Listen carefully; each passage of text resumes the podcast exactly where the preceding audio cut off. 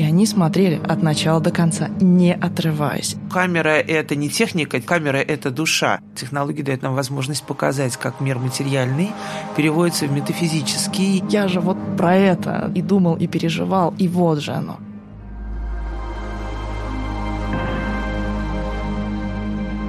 Здравствуйте. Вы слушаете подкаст «Страсти по Виоле», который Пушкинский музей делает при поддержке банка ВТБ. Специально к первой в России персональной выставке одного из самых влиятельных видеохудожников в мире – Билла Виолы под названием «Путешествие души». Меня зовут Ольга Шишко, я заведующий отделом кино и медиаискусства и куратор направления «Пушкинский 21». А также я являюсь куратором совместно с Кирой Перов выставки «Билвиола. Путешествие души». Сегодня у нас в гостях Александра Старусь-Выпершеева, заведующий кафедрой истории искусств в школе дизайна, кандидат искусствоведения, исследователь, кинорежиссер, видеохудожник, ну а главное автор книги «Видеоарт. Монтаж зрителя». Саша, здравствуйте. Здравствуйте, Ольга. Я очень приятно вас видеть и слышать, и я очень надеюсь, что сегодня мы как раз поговорим о таинствах видеоарта, потому что ваше название книги, много книг по видеоарту или кандидатских написано уже в России, там, начиная с 2000-х годов, но все как-то переписывали, я бы сказала, почти все, такую историю искусства видеоарта, добавляя свои описания, но вот у вас какой-то совершенно другой критический подход. И вот мне очень понравилось э, это название «Монтаж зрителя», когда я в первый раз даже увидела вашу книгу еще в ненапечатанном виде, еще как кандидат гражданскую,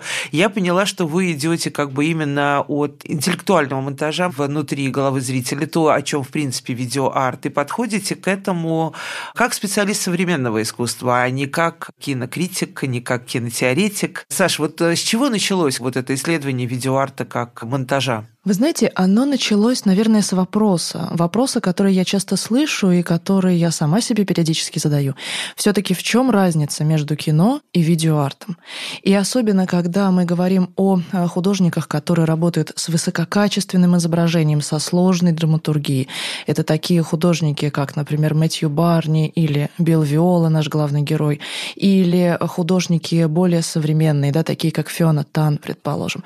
Каждый раз, когда мы видим изображение изображение, которое очень хорошо сделано, которое похоже на кино, становится особенно трудно понять, где же эта граница. В 70-х все было просто. Видеоарт — это то, что снято на видеокамеру, все. А сегодня есть такое огромное количество медиа, такое огромное количество инструментов, с которыми художник может создавать движущиеся изображения, и все становится очень зыбко, очень сложно. И вот исходя из этого вопроса, я начала искать какие-то структурные особенности видеоарта, какие-то его особые возможности, не технические, а скорее сделанные на уровне художественного решения, на уровне работы с сознанием зрителя, как вы правильно сказали. Сегодня будем говорить на самом деле про Виолу, правильно? И подкасты все посвящены нашей теме «Путешествие души Бел Виола», выставки, проходящие в Пушкинском музее, имеющие потрясающий успех. И, в общем, мы будем говорить не о технике, мы будем говорить о медиа, о технике как о метафизике, как о новой душе и новом а, инструменте, который появился в руках художника.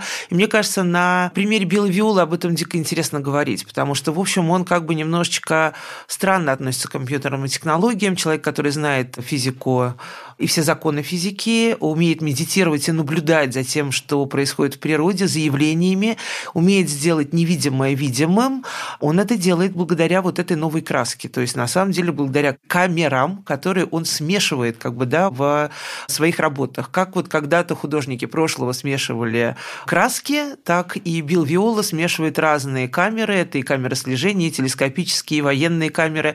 Прекрасно понимает, с чем он работает, да, прекрасно понимает, что камера – это не техника, камера – это душа. Вот давайте начнем с какой-нибудь работы, так как нас никто не видит, да, но я надеюсь, что многие слушатели ходили на выставку Белой Виолы, но нас слышат. И давайте сделаем нашу слышимость как бы видимой. Вот сделать видимым невидимое и сделать слышимое видимым. Опишите любимую работу. Конечно, с большим удовольствием. Как раз сегодня, готовясь к нашей встрече, я думала о том, насколько потрясающий эффект производила работа, которая называется «Океан без берегов» на Ocean Without a Shore, которая состояла из трех экранов, инсталлированных в небольшой итальянской церкви. Сангалы? Да, эта работа была сделана для Венецианской биеннале в свое время.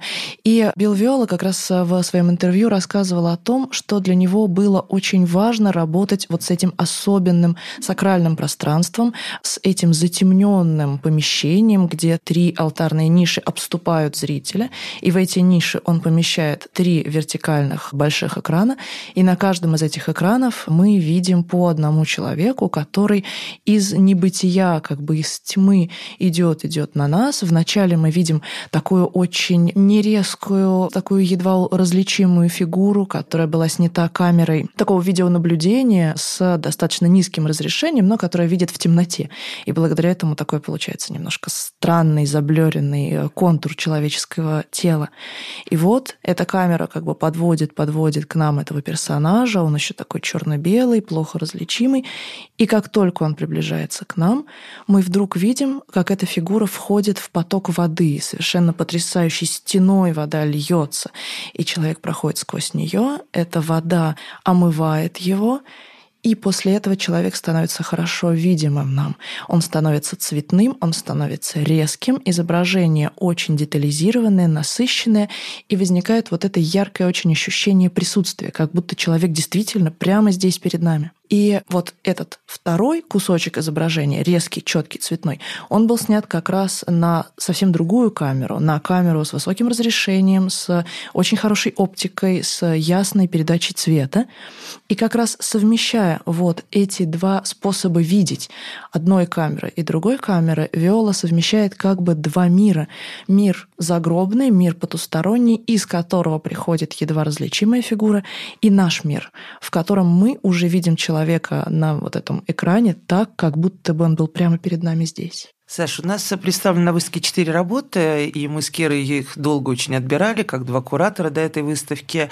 Да, трансфигурации были показаны в церкви Сангала, маленькая, уютная очень церкви в Венеции, но работа продолжалась. То есть проект был показан в 2007 году «Океан без берегов», а вот у нас, например, представлены уже даже более поздняя работа, которая не была показана в церкви, это «Три возраста». И мне кажется, что Билл Виола здесь показывает нам рябь, эфир, некий белый шум, и это не совсем загробный мир. Вот тут я могла могла бы с вами, наверное, даже поспорить, потому что, смотрите, четыре работы, висящие на нашей колоннаде, их название «Три возраста», «Невинные», «Метаморфозы», на котором представлен, кстати, сын Билла Виола Блейка, который явно в таких рокерских браслетах переходит не из загробной жизни к нам, он быстрее переходит в совершеннолетие. «Невинные», наверное, переходят... Э, они теряют невинность, они как бы другое осознание жизни воспринимают теперь, да, после этого. И «Возвращение». Там, может быть, это его любимый перформер, Ида как бы в красном платье выходит выходит на нас э, и с большим нежеланием выходит к нам, потому что такое ощущение, что в этом другом эфире, в этой другой стихии, в этой другой энергии ей, может быть, даже легче и проще находиться.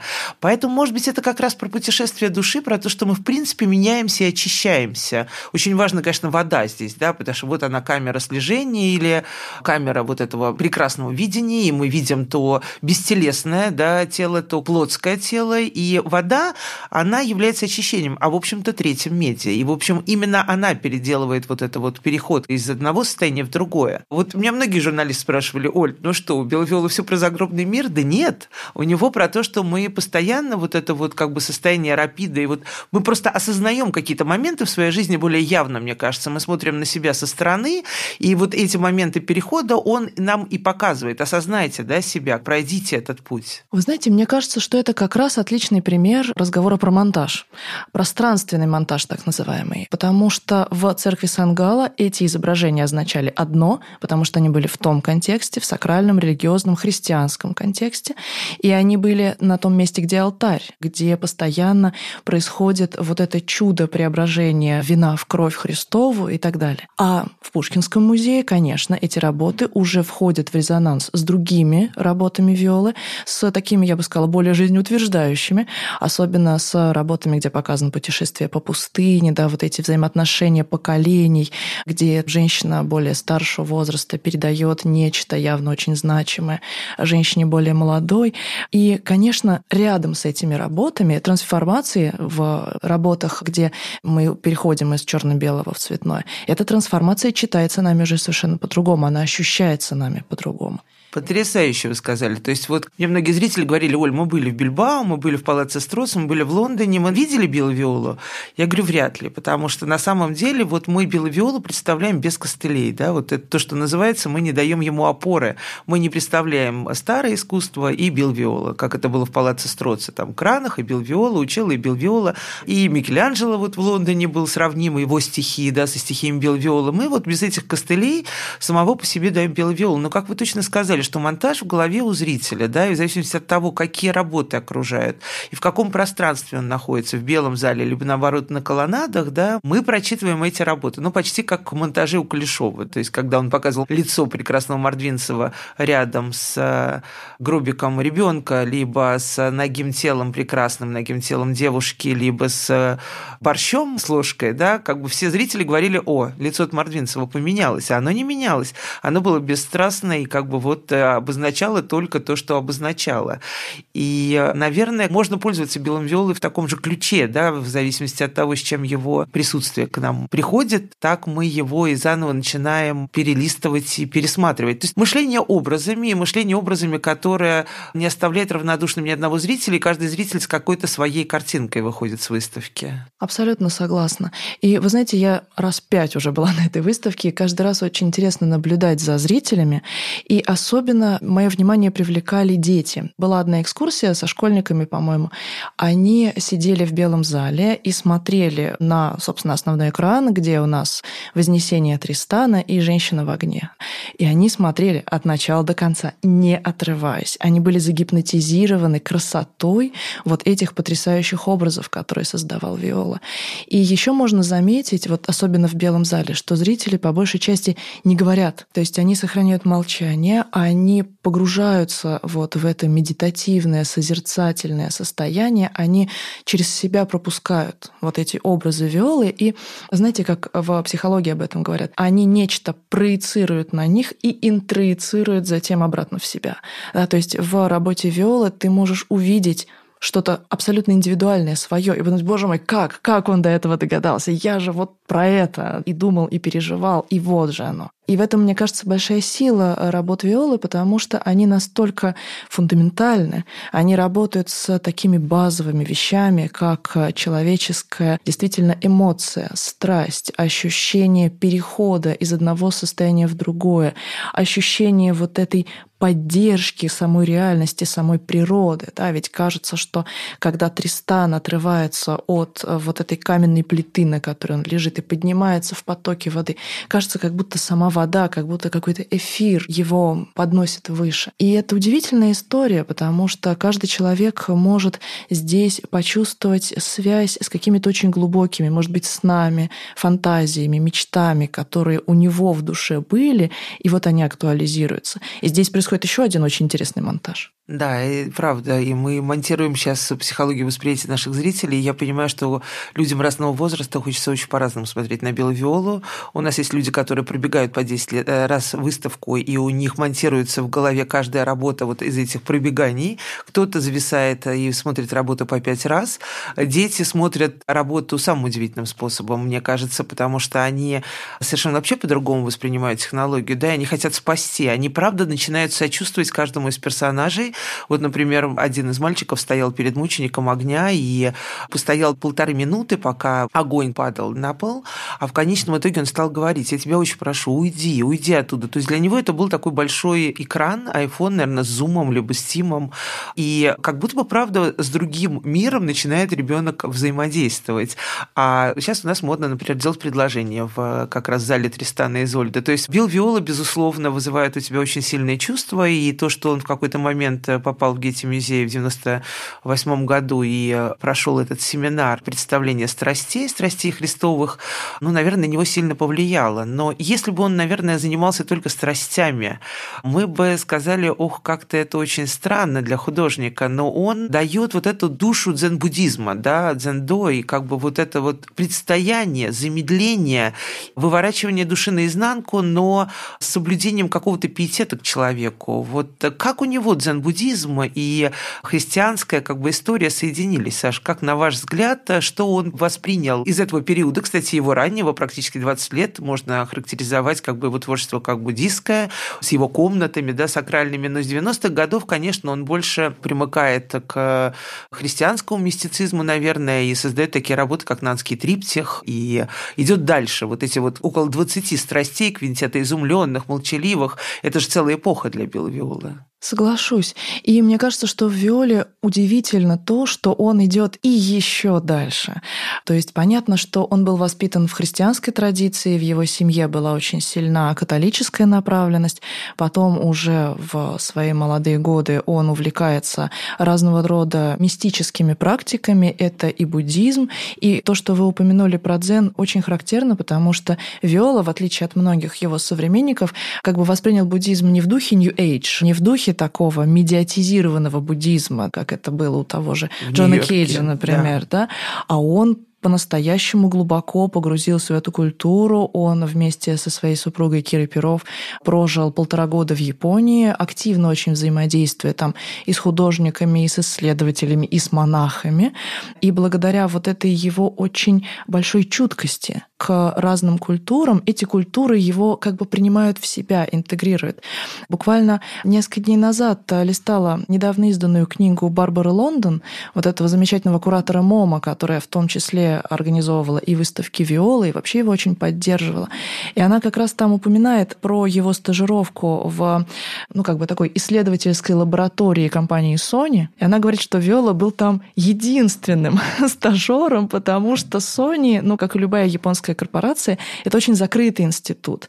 И они бы не пустили к себе кого-то, кто имеет поверхностное знание или какое-то такое слегка да, отношение к тому, что происходит. И то, что компания Sony таким образом верила свою аппаратуру, свою лабораторию Виоле, мне кажется, очень характерный пример, потому что дзен-буддизм, он очень секулярный на самом деле. Дзен-буддисты говорят о том, что это, в общем-то, не религия, это, в общем-то, даже не философия, это скорее такой способ быть. Причем быть в этом мире. Дзен очень внимательно относится ко всем земным посюсторонним практикам. Совершенно не случайно, что именно на базе дзена вырастает путь чая, путь стрельбы из лука, путь меча и всякие другие традиционные такие вот практики культурные. И, в общем-то, Билл Виола, он такой воплотитель, ну, я бы сказала, пути видеокамеры, потому что он очень глубоко в этом смысле понимает то, что он делает. А для него видеокамера — это не просто очередной инструмент, с которым он может работать. Для него видеокамера — это такой вынесенный вовне особенный чувствующий орган. Да, как он говорил в самой ранней работе, видеокамера — это я, она так и называлась, эта работа. Да, абсолютно. Он выносит часть себя вовне, он делегирует часть своих чувств этой камере для того, чтобы она смогла показать то, что он другим способом проявить бы не смог. И то, что он в юности работал в качестве видеоинженера, то, что он работал, например, в музее Эмерсона в своем родном городе в Сиракузах, то, что он работал в музее Эмерсона в качестве вот именно такой техподдержки для инсталляций других художников, когда он был еще молодым и начинающим автором, это тоже его во многом сформировало. Он тот человек, который не просто взял видеокамеру, а который, ну, грубо говоря, пестовал да, вот ее как инструмент, и он отслеживал все этапы изменения технологий, и с каждым их витком он думал, а что еще с этим можно сделать?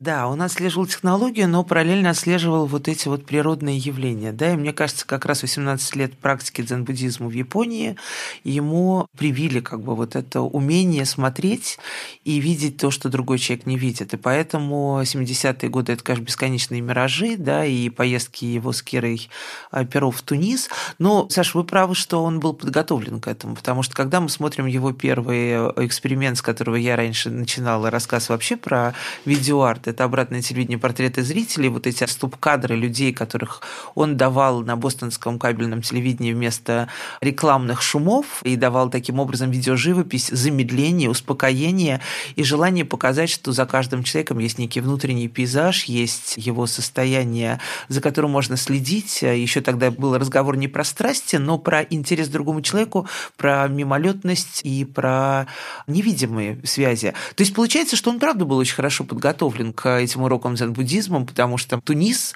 Шорт Эль-Джерит, его прекрасная работа, это конец 70-х 70-х, а обратное телевидение портреты зрителей это 71-72 год.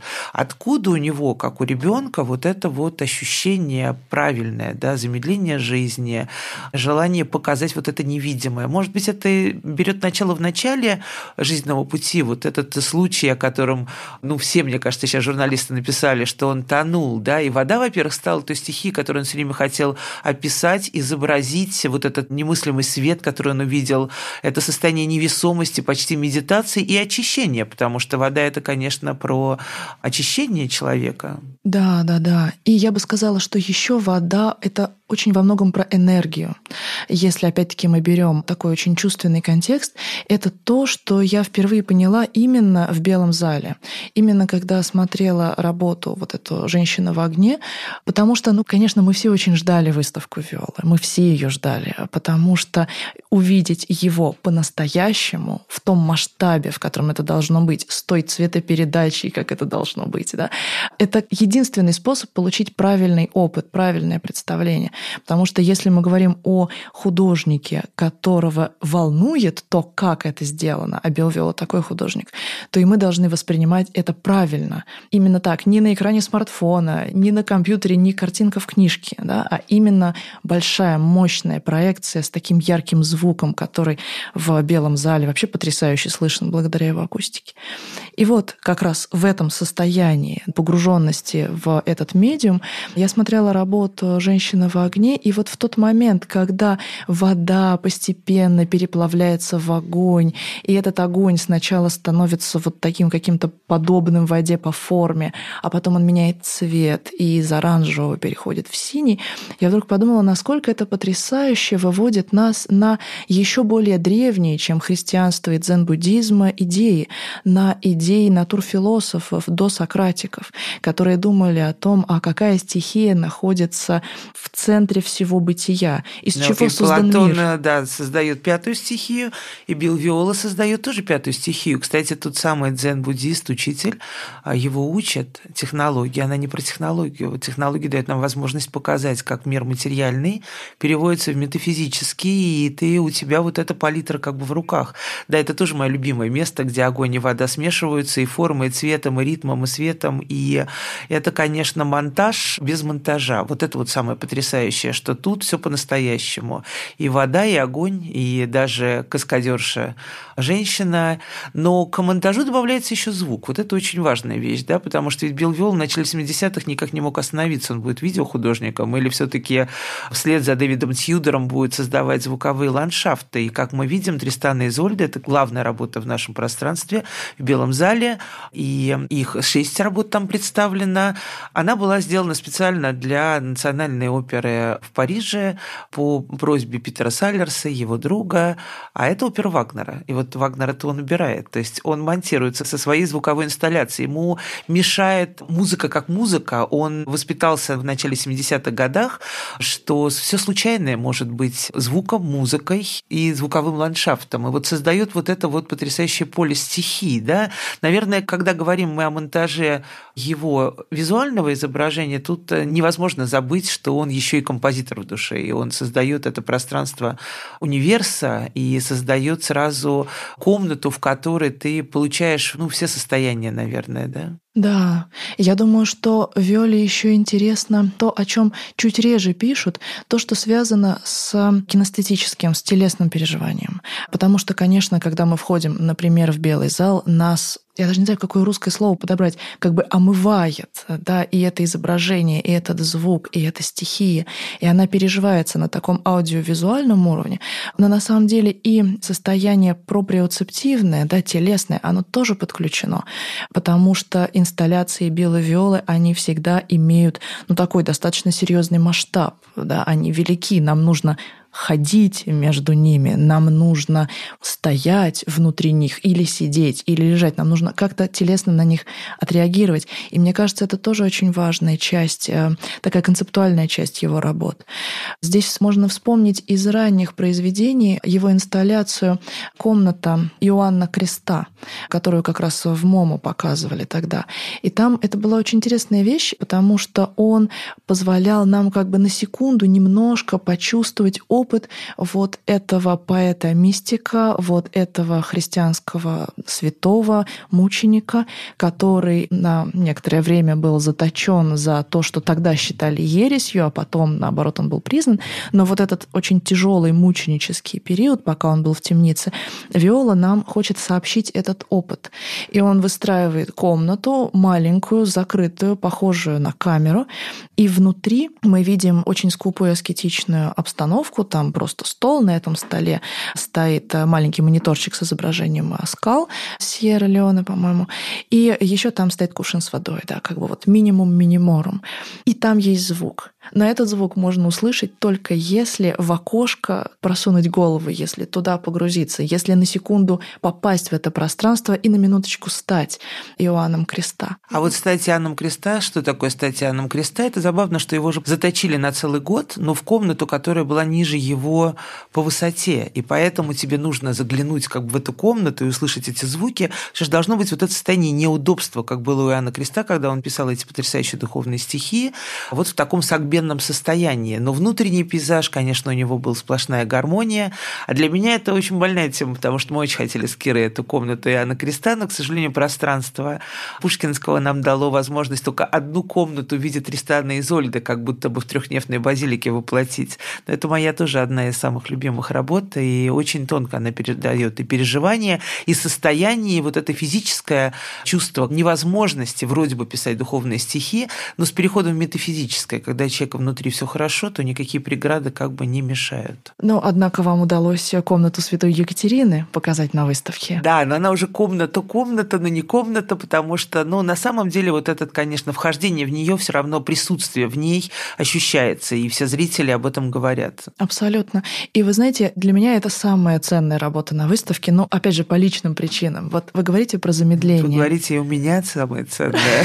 Хотя я сейчас вот почему-то, когда ложусь, у меня перед глазами меня работа «Покорность». Она стала тоже моей любимой. Но работа «Покорность» она такая очень психоаналитическая. То есть там очень много можно про отношения. Но да, она как у меня как двойник собой. комната Катерины и угу. покорность, как состояние аффектации и э, показа человеческого страдания не только через лицо человека, да, как в готической скульптуре как бы страдает весь дух, и потому что Билвиола снимает не человека, а его отображение в воде, да, и вот это вот как бы ты начинаешь его хитро воспринимать в какой-то момент. А вот комната Катерины – это как раз то успокоение, да, замедление, без замедления, как бы уже в техническом плане, в монтажном плане. Ну, там чуть-чуть есть все таки немножко. Ну, немножечко. Ну, ну практически да. 18 минут так и снималась каждая из комнат. И для нас, конечно, с Кирой это были те паузы, которые хотелось дать. Вот хотелось дать его состояние интереса к человеку, вот к этой телесности, о которой мы сейчас еще через две минутки поговорим, к аффектации эмоций, почти как по Нансе. И в то же время вот это замедление, миражи и вот комнату Катерины, ну и немножечко трансфигурации как бы между стоят, да? да. Что же, Саш, вам нравится так комнате Катерины? Давайте поделимся.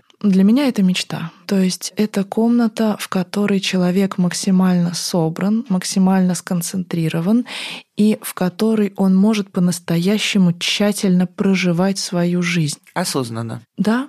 Мне кажется, это тот опыт, который мы имели возможность получить э, во время локдауна, когда каждый из нас оказался в своих четырех стенах, один или с кем-то.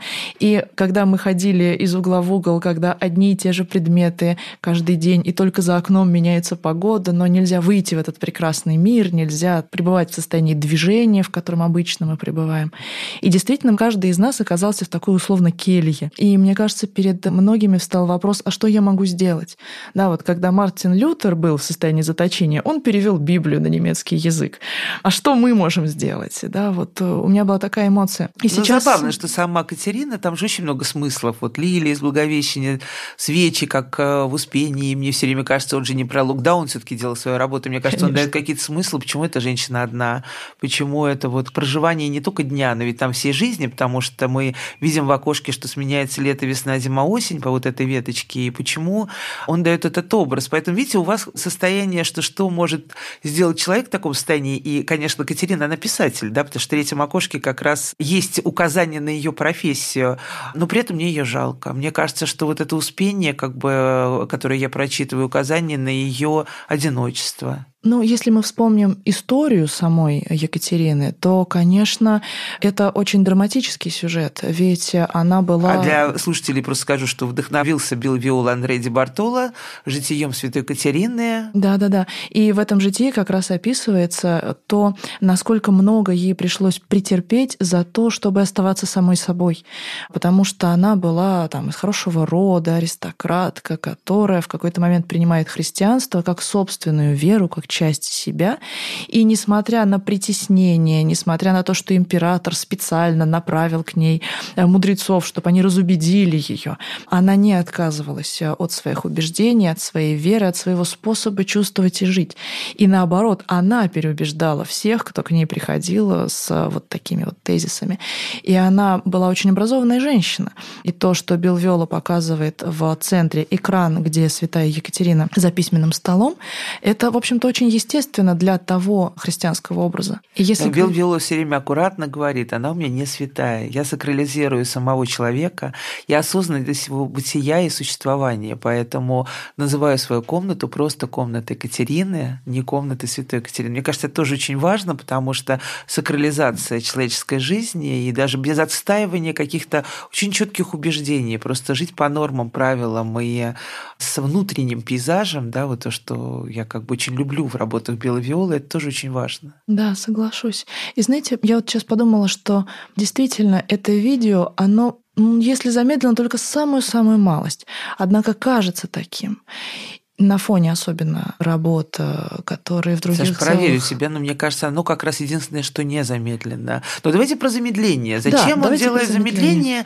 и каким образом он добивается вот этой безумной телесности? То есть, с одной стороны, мы понимаем, почему выставка откладывалась два раза, и она вдруг так пошла после пандемии. Вот мы сейчас описали работу комнаты Катерины, и она очень четко вписывается, что человек узнал себя на этом карантине, в этой комнате келье.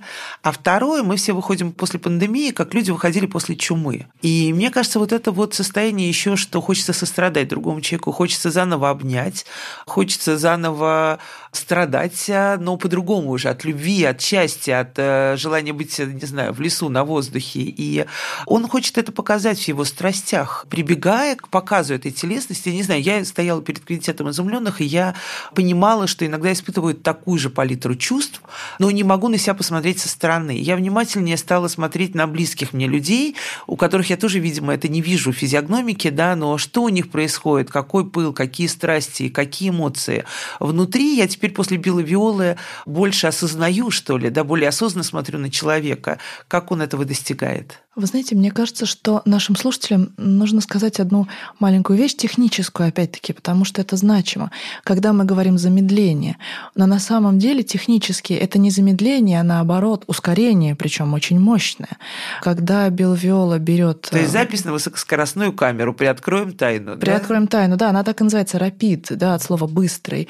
И когда Билл Виола только начинал с этим эффектом экспериментировать, это была 35-миллиметровая пленка со скоростью 300 кадров в секунду. Вместо 24. Вместо 24, да. И, соответственно, камера фиксирует гораздо больше стадий любого движения. И потом, когда такая пленка прокручивается с нормальной скоростью 24 кадра в секунду, ну или когда она сканируется и показывается, да, то мы получаем то же самое движение, но в 10 раз больше фаз. И благодаря этому оно кажется замедленным, и мы видим все подробности, все нюансы. А вот съемка самих перформеров, я не говорю актеров, потому что они все профессиональные актеры, она идет от 20 до 45 секунд, вот чтобы просто слушателям было понятно, да. Потом разворачивается на 17 минут или на 25 минут. В общем, все это началось, конечно, с приветствия, со встречи Марии Елизаветы, которая вдохновлено Панторма.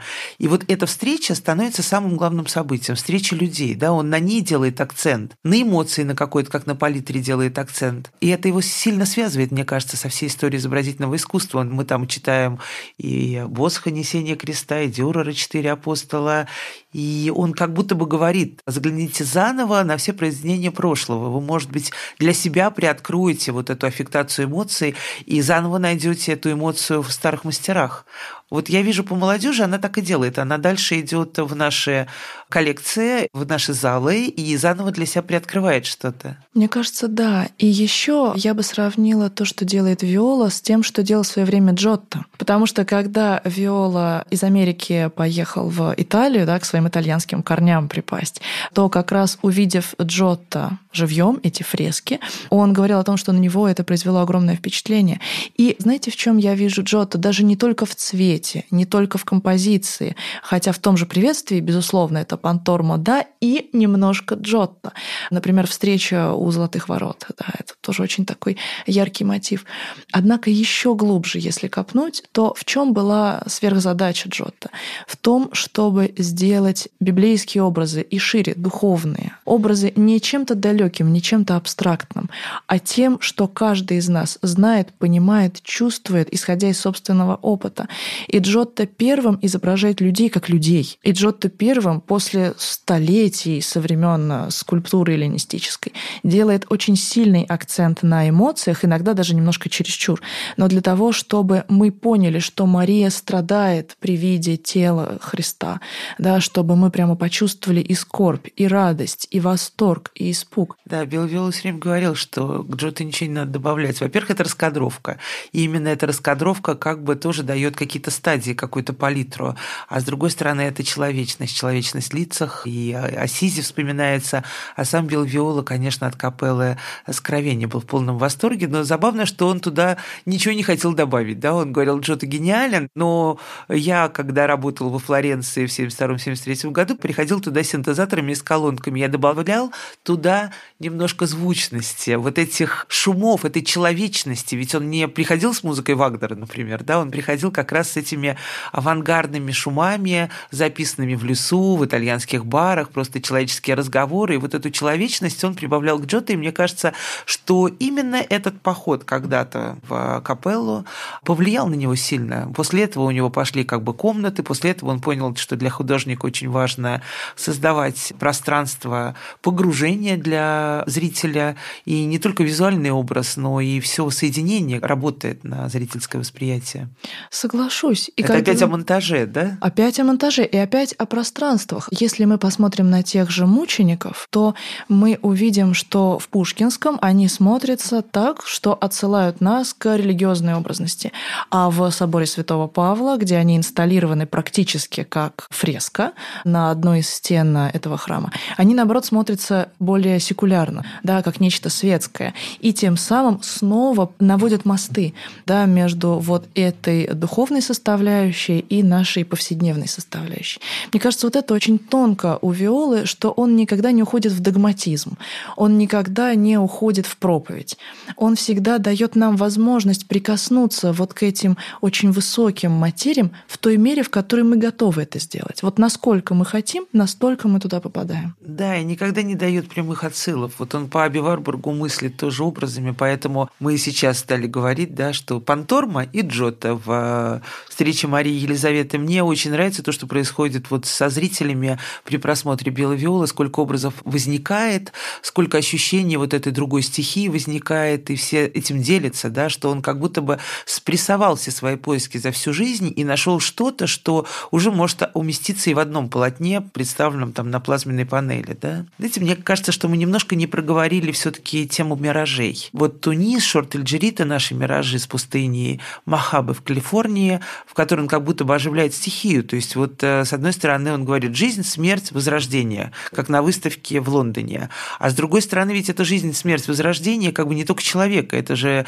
возрождение и природного ландшафта. И вот у него есть такое понятие «камера заплакала». Еще в 77-78 году он это пишет. Да, это действительно очень интересно. И тоже, как он подходит к этому образу. Да, ведь э, Шотель Джерит, двоеточие, портрет в тепле и свете. Как бы он сделает так, чтобы позволить вот этому жару пустыни, этой потрясающей атмосфере, такой разреженной, которую мы видим там, он позволяет этому как бы войти в ткань движущегося изображения, используя вот эту особую чувствительность камеры. То есть там есть составляющая миража, которую и наш глаз видит. Нам всем это знакомо, да, когда когда летом разгоряченный асфальт, и над ним как будто вот такая водянистая Конденсат пелена. теплого и холодного воздуха. То есть, на самом деле, простое физическое явление, которое у него просто есть у Белвиола терпение, его дождаться и благодаря своему соавтору камере как бы вот дать нам на просмотр. Да, и благодаря камере мы видим это в гораздо большем объеме, потому что глазом мы бы увидели этот пласт, ну как бы чуть тоньше, чуть уже. А благодаря камере, у которой нечеловеческое зрение и совершенно другая чувствительность, мы смотрим на вот эту пустыню, и у нас ощущение, что герои идут по воде, как будто бы это сухое озеро, на самом деле настоящее озеро, и они, как святые в некотором смысле, парят над этой водянистой поверхностью. Ощущение, конечно, потрясающее. Саша, у нас впереди еще несколько подкастов, в том числе и с искусствоведом, э, замом по науке Мариной Лошак, Ильей Дороченковым и Филиппом Мироновым на тему slow motion, slow living. А вы у нас вот главный представитель все-таки по видеоарту, по современному искусству, и тут мы с вами коллеги, наверное. Поэтому я все-таки вас спрошу как бы в стезе современного искусства и видеоискусства. Что дал Билл Виола 20-21 веку как истории движущегося изображения?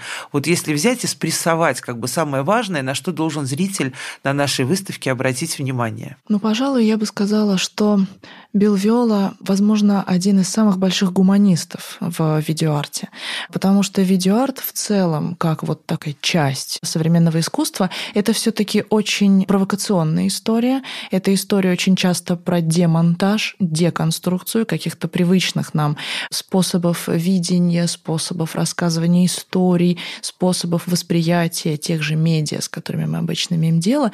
И чаще видеохудожники идут все таки немножко в противовес чему-то обычному, традиционному, понятному. А Билл Виола, он, оставаясь современным художником, сумел прикоснуться к общечеловеческим вещам, к тем ценностям, которые являются неприходящими. И поэтому я бы сказала, что огромное значение Билла Виолы, и как раз по успешности выставки это заметно, огромное его значение в том, что он может стать таким проводником, таким Вергилием для нас. Он может создать то безопасное пространство, через которое, как через нартекс, да, человек может войти в вот этот мир современного движущегося изображения. Потому что Виола, с одной стороны, глубок, сложен, но с другой стороны, он не кажется, ну, условно, заумным, да, как многие видеохудожники, к которым зрители предъявляют претензии. Почему так непонятно? Зачем трехэтажные какие-то кураторские формулировки? Бел Виола воспринимается на одном дыхании, как нечто абсолютно естественное, и при этом открывает для нас вот этот путь дальше в исследование того, что движущееся изображение может. Да, и мы даже не побоялись сделать выставку без экспликаций, без аудиогидов, побоялись общались без экскурсии, но нам было все равно студии Билла Виолы сказано нельзя. И вы знаете, мне это очень нравится, что человек один на один остается с каждой работой и не менее полутора часов. Сашенька, спасибо огромное. Я надеюсь, что это не последний наш подкаст. Вы приоткрыли все тонкости монтажные Билла Виолы. Я думаю, что еще интереснее сейчас зрителю будет до конца мая побывать на выставке и посмотреть с какой-то другой стороны. Спасибо огромное. Благодарим вас за интерес к деятельности Пушкинского музея.